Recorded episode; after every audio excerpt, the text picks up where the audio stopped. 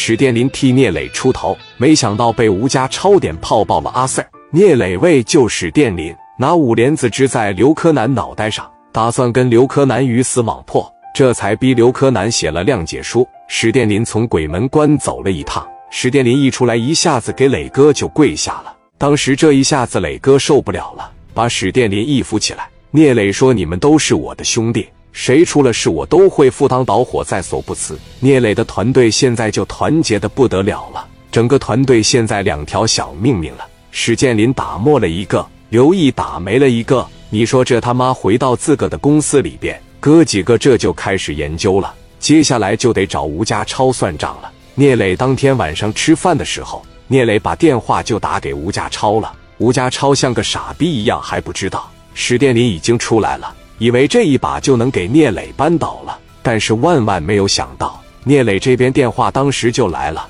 那吴家超拿电话趴着一接上，喂，谁呀？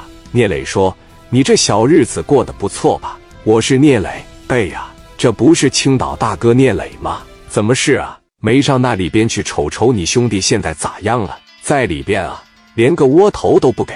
你兄弟正在交代你们的犯罪事实。”我看看你兄弟能坚持多长时间。我这边呢，再加把劲啊！刘总这边也再加把劲。我相信呐，用不了几天的时间，你们就团灭了。是不是让我照顾照顾你那挺漂亮的女朋友啊？没问题，咱俩的关系啊这么好，我不会让艾丽寂寞的。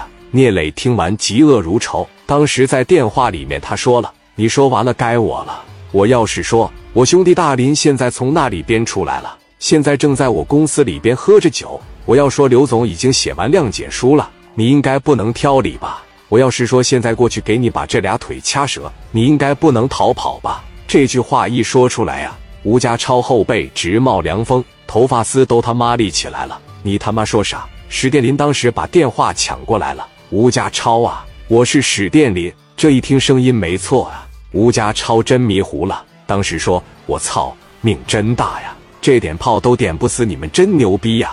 行，出来了是吧？这也正好还我一个心愿啊！你给祥云打了，我这帮兄弟一直憋着，竟想跟你们打一仗。我倒要看看你们这帮的人有多能打。我告诉你，史殿林啊，那一天我没上我的家具厂去，算是他妈便宜你了，知道吧？你要让我看着你他妈给你把腿打折。史建林那脾气能惯吗？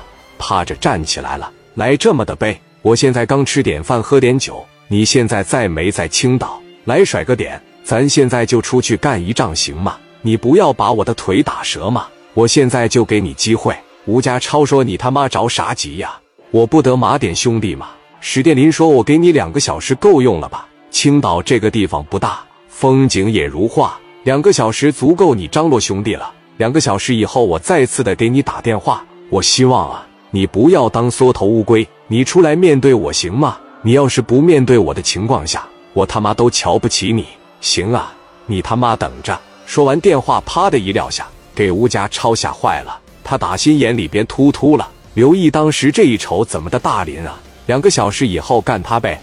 操，咋的？两个小时以后他要赶出来，我就把吴家超打成残废，我让他后半生坐轮椅啊！江源说：“别打残废了。”咱给他直接打成脑瘫不就得了吗？聂磊这哥几个接着在这喝酒，接着在这吃饭。吴家超当时就有点妈了，这他妈不行啊！祥云现在在医院里边住着院，我手底下这帮子兄弟有点突突他，不行的情况下找白道吧，我得找人运作啊！当时吴家超拿起了电话，打给了他的一个好哥们，青岛市总公司的处长李田，俩人关系不错。李田办公室的电话响了。吴家超把事情经过告诉李田，李田要五万元的好处费。当时吴家超大拳头转的嘎嘣嘎嘣直响，他和聂磊过了这几招，他损失太大了。这张口又是五万，吴家超只能答应下来。李田说：“把那个聂磊的电话号码给我一下子，我让他没见着我的时候先让他妈。”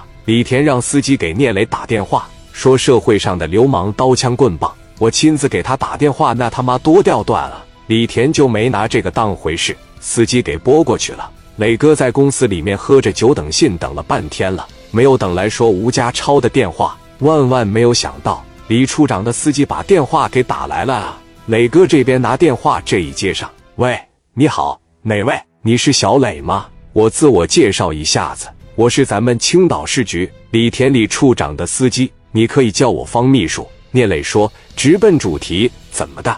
我没有时间跟你扯淡，我一不违法，我二不犯罪，我用不着惯着你们。方秘书说，我操，这果真是英雄出少年呐！是我岁数大了，还是说最近这一段时间没开展严打了？